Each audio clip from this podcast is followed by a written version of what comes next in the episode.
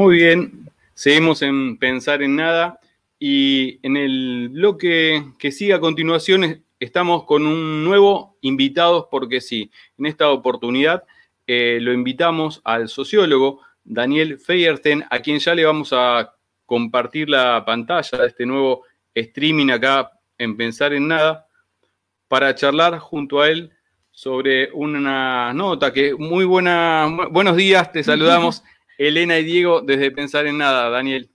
Hola. Buen día, ¿cómo están? Muy bien. Bien, todo bien. Bueno, eh, nosotros este, te, presentamos, eh, sociólogo, investigador de CONICET, eh, además, encontré en, tu currículum que no sabía después, en todo caso, para cerrar, podemos eh, comentar de qué se trata el, Tribunal Permanente de los Pueblos, pero lo que te convocaba eh, en esta oportunidad era para charlar en este contexto de, la pandemia, del aislamiento preventivo social y obligatorio, que notamos nosotros en Pensar en Nada, lo venimos siguiendo el tema, de esta flexibilización, inclusive de cierta naturalización, incluidos los movimientos anti-cuarentena. Bueno, vos este último 8 de octubre publicaste para el, para el espacio nodal este, una nota que estaba titulada Entre el negacionismo y la naturalización. Si nos podés comentar más o menos de qué se trata.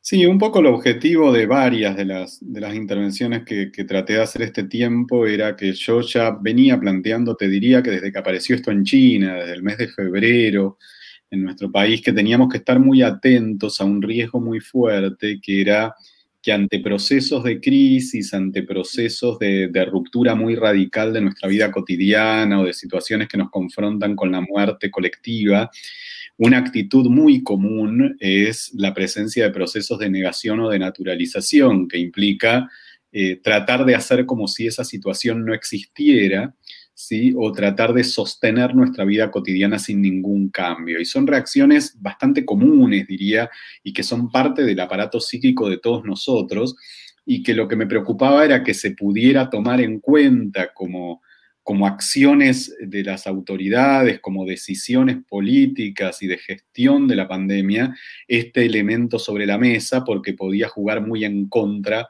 de un conjunto de medidas y de necesidades sanitarias. Lamentablemente, este, eso no fue escuchado ni en su momento ni bastante después y nos encontramos con que recién saltó a la palestra cuando después de venirlo sosteniendo por varios meses, no sé qué pasó, que cuando lo planteé como hilo de Twitter en el mes de agosto, este, generó una gran explosión y quizás Claro, y la posibilidad de entenderlo cuando ya estábamos en pleno, Stanley Cohen lo llama estado de negación, ¿sí? Pero esta situación donde realmente nos encontramos en algo que, es bastante común en todo el mundo, pero que tuvo mucha más fuerza en la Argentina, eh, producto de un montón de factores que después si quieren podemos ir charlando, eh, y que tuvo que ver con esto de, la profundidad del proceso de negación, ¿no? Y de esta dificultad eh, para implementar cosas básicas, no solo grandes medidas de restricción, que en algunos casos son necesarias, sino incluso modificaciones menores pero fundamentales en nuestra vida cotidiana, desde el uso correcto del barbijo hasta tratar de evitar los espacios cerrados, hasta tratar de minimizar los encuentros, digo, una cantidad de cuidados que uno tendría que ir implementando, que no ha habido mucha campaña tampoco para tratar de, hacernos entender cuáles son y cómo hacerlo y cómo hacer las cosas un poco mejor y que ha generado esta situación tan trágica ¿no? de tener semejante nivel de contagios y de muerte en el país. Vos hablabas recién de que no había tanta campaña y yo pensaba en cómo veías, bueno, algo que, en, muchos lados se critica. Yo te sigo en, en Twitter y te veo ahí como como das, eh, no, no das clase, pero bueno, sí es docencia con, con, muchas de tus posturas. Mucha gente te pregunta y, contesta, pero digo, ¿cómo ves la cuestión de la comunicación del, gobierno? ¿no? La, no solo en cuanto a la salud, sino como en general, porque... Eh, digo, tuvimos así periodos donde esperábamos la, eh, el anuncio oficial, la conferencia de prensa, y después pasó a ser un, un vito de unos minutos, y después hasta la pregunta de, bueno, si no hay cuarentena, ¿no? O sea, como, como una degradación, o bueno, ¿qué pasó? No, como, no para poner toda la responsabilidad en el gobierno, o sí, pero bueno, por ahí que, nos contaras tus reflexiones al respecto. Tal cual, yo creo que hay responsabilidades muy cruzadas y hay que irlas entendiendo y desmenuzando, no por una cuestión de buscar un culpable, sino para entender lo que nos pasa y tratar de hacerlo un poco mejor. Y vos planteabas un tema que es muy importante y que es uno de los temas que ha sido las formas de comunicación, ¿no? Y me parece que han sido muy erradas, diría, prácticamente en todo momento, salvo quizás el primer mes, te diría, o los primeros 20 días. ¿En qué sentido? Hubo como una primera cuestión muy potente de plantear, eh, bueno, vamos a hacernos cargo, eh, vamos a elegir la vida por sobre la economía y vamos a atacar esto eh, para impedir que, ingrese en nuestro país y produzca el desastre que veíamos que estaba produciendo en Europa. Eh, y esa primera actitud fue muy buena, incluso el modo en que se la comunicó. Pero después entramos en una secuencia, como que hubo, un, diría, un enamoramiento de la propia forma de comunicar y que fue muy contraproducente, ¿no? Que era eh, llevar tranquilidad en un momento donde no estábamos tranquilos y donde la situación era grave, eh, tratar de compararnos con otros países eh, y mostrarnos como el ejemplo, y esto generó un efecto muy contraproducente, porque claro, cuando empezó a agravarse la situación, generó como una, una sensación de mucha frustración, de mucha desazón, de, y quizás esto tenía que ver con no poder asumir eh, los puntos de partida en los que estábamos, que era asumir la situación de la sociedad argentina, primero como parte de América Latina Segundo, como parte de, una sociedad que venía de cuatro años de destrucción en el macrismo, pero además diríamos un proceso un poco más largo de destrucción, porque también parte del segundo gobierno de Cristina ya fue muy problemático en ese sentido. Entonces veníamos de, una situación de fuerte destrucción del aparato estatal, en una situación que es una de las peores del mundo, porque es la mayor desigualdad, el mayor hacinamiento, que lo estamos viendo, que, bueno, las situaciones más graves, con la excepción del delirio de Trump en Estados Unidos, han sido fundamentalmente sociedades latinoamericanas o bueno, India, Sudáfrica, digo, sociedades que tienen características equivalentes. Eh, y me parece que todo esto fue jugando muy en contra y fue impidiendo eh, manejarnos con las herramientas que podíamos tener, así que era ser más, eh, como más, más podríamos decir, por un lado, más, más realista con respecto a, cuáles eran nuestras condiciones de partida, que de ninguna manera íbamos a poder ser el ejemplo del mundo, porque no teníamos condiciones para ser el ejemplo del mundo, aún si hiciéramos todo bien. Eh, y que lo que sí podíamos tratar de hacer era un papel más digno en América Latina, eh, tratando de, prever las situaciones que podíamos conocer que iban a ocurrir. Y me parece que acá hubo problemas tanto de gestión como de comunicación para entender esto. Después podemos ir al problema más, más social, ¿no? O al rol de la oposición, que también fue tremendamente dañino. Pero por eso digo que hay acá como distintos elementos y variables para poner en la mesa, pero las, las de gestión de la pandemia que tienen que ver con la postura del Ministerio de Salud, sobre todo, y la de las formas de comunicación fueron muy dañinas. Creo que el Ministerio de Salud de Nación eh, nunca terminó de entender la lógica de la pandemia y esto fue un problema, ¿no? Creo que se apostó por una estrategia que era el, que era lo que se insistía, el famoso aplanar la curva, eh, que era muy problemática y más en un país latinoamericano, donde lo único que podía ser exitoso era suprimir el virus. Y para suprimir el virus no había que aplanar la curva, había que aplastar la curva, había que eliminar el virus. Y en los primeros momentos eso hubiese sido posible. Y en América Latina es la única posibilidad, porque vos tenés una parte muy importante de la población que no puede eh, implementar los cuidados necesarios, porque no tiene las condiciones sociales para implementar esos cuidados. Entonces la única posibilidad es que el virus no llegue ahí, porque si el virus llega a los barrios populares, sabíamos que iba a pasar lo que pasó. Ahí ya era muy difícil revertirlo, ¿sí? porque no es lo mismo si vos tenés condiciones para, para eh, tomar medidas de distanciamiento, que en algunos lugares existen y eso es preocupante porque no se implementan, y otra cosa es cuando vos tenés lugares donde no tenés esas condiciones. Sí, tal cual. Este, eh, nosotros también en, pensar este, eh, con distintos antropólogos y analistas lo vinimos analizando justamente eso. En el caso que llegara a los barrios donde en, algún momento se, preocupaba por la conectividad de la, y la escolarización, pero claramente si entra a algunas familias, algunas casas, este, el tema de, determinados cuidados iba a ser imposible de, de acatar. Este, es verdad que lo que decías, ¿no? Eh, que el análisis que venías desarrollando, hay varias aristas, varios elementos para desprender y, y poder de, lo que podría haber hecho o, lo que viene haciendo el, gobierno y el ministerio a, lo, a, más lo, social. Vos en algún momento de la nota eh, separás, o mejor dicho, en la introducción, en lo que es el fenómeno de negación como proceso psíquico y el negacionismo como ya un constructo ideológico. Y ahí ya aparecen eh, palabras como hartazgo, cansancio, que bien vos desarrollas en, la nota, que fue tanto utilizado por eh, la oposición en estos movimientos anticuarentena, pero también en otros lugares del mundo eh, donde se llevaron justamente las medidas contrarias. Sí, tal cual. O sea, me parece que, era importante distinguir por esto, para entender que el proceso de negación es parte del aparato psíquico de todos nosotros y que es algo con lo que tenemos que luchar todos. Eh, incluso los que creemos que, lo estamos entendiendo, o incluso un gobierno que busca una medida de cuidado, que hay formas de naturalización y negación que son parte de nuestra estructura psíquica y que las tenemos que conocer para, para enfrentarlas, digamos, ¿no? Ahora, otra cosa es cuando eso se construye como sistema ideológico de representación, cuando hay un, un vanagloriarse en ese negacionismo cuando no se trata solo de una respuesta psíquica, sino que hay una intencionalidad. Y creo que acá hubo un sector de la oposición que inicialmente era más marginal, porque hay que recordar que, gran parte de la oposición con responsabilidad de gestión durante los primeros dos meses tuvo una actitud de mucho compromiso y mucha responsabilidad, digamos, en, articular políticas comunes.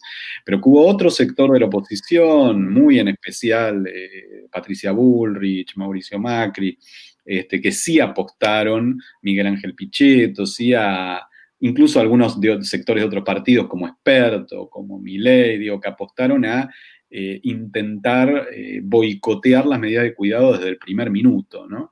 Y esto me parece que sí se estructuró con, esas formas de negaciones eh, planteadas como como marco ideológico, esta idea de la pandemia no existe, es una exageración, si al final igual siempre se muere gente, una cantidad de elementos que ya estructuraban esa negación como constructo ideológico. Me parece que esto, bueno, lo hemos visto aparecer en todos los países del mundo, eh, ha sido muy feroz en España, eh, al igual que en Argentina, ha tenido su peso en Alemania, ha sido muy feroz también en Estados Unidos.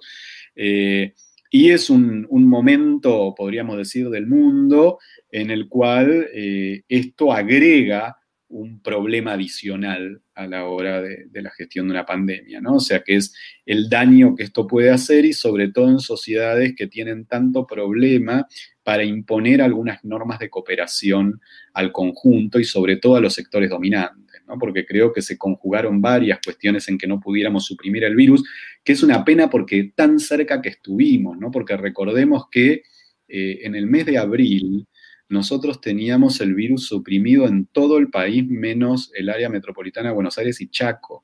Esto es, teníamos una situación realmente que podía acercarse a la de Nueva Zelanda, por plantear uno de los mejores países, y necesitábamos solo ese control en Buenos Aires y en Chaco, y acá jugó muy en contra no ser capaz de controlar con más dureza a las personas que volvían del exterior, que eran miles de personas que se les permitió volver a sus casas bajo la promesa de que se iban a aislar, lo cual era un absurdo pensando en términos de la sociología argentina y del comportamiento de los sectores medios, y la falta de, de trazabilidad de esos casos cuando eran pocos y se podían trazar para tratar de identificar muy rápidamente y aislar a, las personas que, iban siendo detectadas. ¿no? me parece que este, este problema, esta falta de reacción, esta dificultad para aplicar ciertas normas sanitarias, ciertas normas de cooperación en abril o, al comienzo del mes de mayo, bueno, implicaron la irradiación del problema, el crecimiento y, el descontrol lógico en, cualquier país latinoamericano. ¿no? Y digo,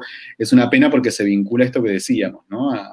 No solo al rol del negacionismo, sino a la dificultad para, para poder entender la importancia del cumplimiento de normas de cooperación y sobre todo en, los sectores medios urbanos eh, y en los sectores más acomodados de nuestra población, que están muy acostumbrados a no cumplir la ley en ningún aspecto, creo que el campo impositivo es otro ejemplo, ¿no? La evasión fiscal, y bueno, y que se expresó también en, el plano sanitario, y fue una pena, porque una situación que, creo que el, gran logro argentino había sido eh, implementar las restricciones muy temprano, cuando todavía no había, este, no había crecido, no se había generado contacto eh, este contagio comunitario, y perdimos esa chance eh, por una cantidad de problemas y errores donde tenemos esos tres elementos, ¿no? Los problemas de gestión y comunicacionales del gobierno, los problemas de, la, irresponsabilidad de ciertos sectores de oposición y los problemas del comportamiento social, ¿no? Y la dificultad para entender la importancia del cumplimiento de las normas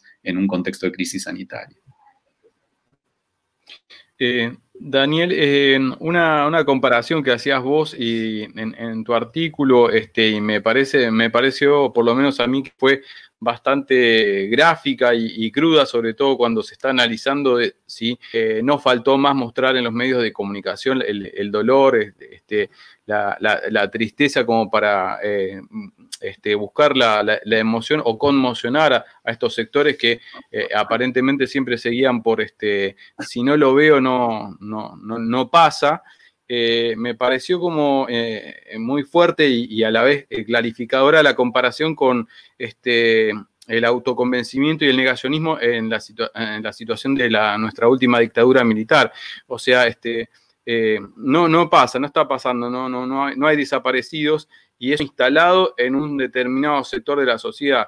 Bueno, este, eh, uno que ya eh, después de tantos años y sobre todo en un país donde los organismos de derechos humanos han tenido mucho trabajo, eh, volver a hablar de esto, de que no lo creo, no me importa o, si no me pasa a mí no, no, no es real, este, es como bastante choqueante pensar que uno vuelve a, revivir esa, esa situación, ¿no?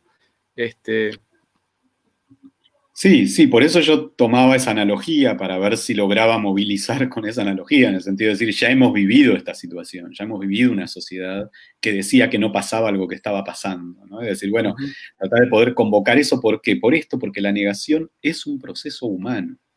Entonces, me parece que es importante poder entenderlo para poder revisar nuestra propia negación y enfrentarla, ¿no? Y me parece que en ese sentido se nos dio la peor combinación, porque a mí me preguntan mucho este tiempo, ¿cómo puede ser que nos haya ido tan mal, incluso comparando con países cuyos gobiernos fueron negacionistas, ¿sí? como el caso de Brasil, el caso de Estados Unidos, cuando en la Argentina esa no fue la situación. Y el problema es que a nosotros se nos dio una combinación muy mala, ¿sí? que es la siguiente. Eh, por un lado teníamos un gobierno que aparecía preocupado y que estaba preocupado por la pandemia, pero que transmitía exagerada tranquilidad. Y entonces esto no permitió ni siquiera que jugara lo que Roberto Echenique llama esta inmunidad del cagazo, que es, este, bueno, la gente que se asuste ante los muertos este, que, vemos que aparecen, porque esto no ocurría porque a diferencia, por ejemplo, de Brasil, donde vos tenías un gobierno que estaba diciendo esto es una mentira, no pasa nada, ¿qué ocurre? Hay gente que le cree al gobierno y hay gente que no. Y entonces la gente que no le cree al gobierno dice, aunque el presidente me diga que no pasa nada, yo me voy a cuidar porque estoy mirando lo que pasa en Europa, estoy mirando lo que pasa en otros países, estoy mirando lo que pasa en Estados Unidos, pienso que esta pandemia sí es seria y entonces, aunque el presidente me diga que no pasa nada, me voy a quedar en casa y me voy a cuidar porque no quiero contagiar a mis seres queridos, porque no me quiero contagiar yo. Eh, en los países donde el gobierno mostró cuidado y voluntad y capacidad de cumplir la norma también sirvió porque este, logró convencer a la población de la importancia, eh, logró implementar una serie de normas de cuidado y esto logró también reducir el contagio. La combinación argentina fue letal porque teníamos un gobierno que no era negacionista y entonces la población que quería cuidarse confiaba en el gobierno pero a su vez quedaba un discurso de demasiada tranquilidad. Entonces, el que estaba en contra del gobierno tenía un discurso opositor negacionista que le decía todo esto no existe, la cuarentena este, es innecesaria, este, nos está generando sufrimiento sin motivo y entonces salía y no se cuidaba. Y teníamos un sector oficialista que decía, tenemos un gobierno que nos cuida, pero que nos dice que el sistema de salud está controlado, que todavía tenemos camas, que no tenemos que bajar los brazos y nos tenemos que cuidar, pero que la situación no es tan preocupante, aun cuando era y es terriblemente preocupante. Y eso generó un cóctel terrible. En el sentido de decir, a mí me parece que parte de la falla de la comunicación no fue a partir del mes de junio, julio, este, poder dar cuenta a la población de la gravedad de la situación. En lugar de decir, miren, tenemos todo controlado y estamos mejor que todos estos países que se mostraban en la filmina, decir, estamos muy mal, no hemos podido controlar la situación y le pedimos por favor que se queden en sus casas porque esto va a terminar mal. Eh, esto creo que tuvo que ver con el incumplimiento de, la, de los 15, 17 días de aislamiento en julio, que hubiesen cambiado todo también en la ciudad de Buenos Aires, hubiesen permitido un control. Se decretó el aislamiento, pero con tal nivel de tranquilidad que no se cumplió. Sí, porque el aislamiento fue una medida en lugar de eh, plantear, bueno, estamos muy mal, nos salió mal lo que pensábamos, la situación es grave, se ha descontrolado en Buenos Aires, les pedimos por favor que por 17 días se queden encerrados en su casa y no salgan.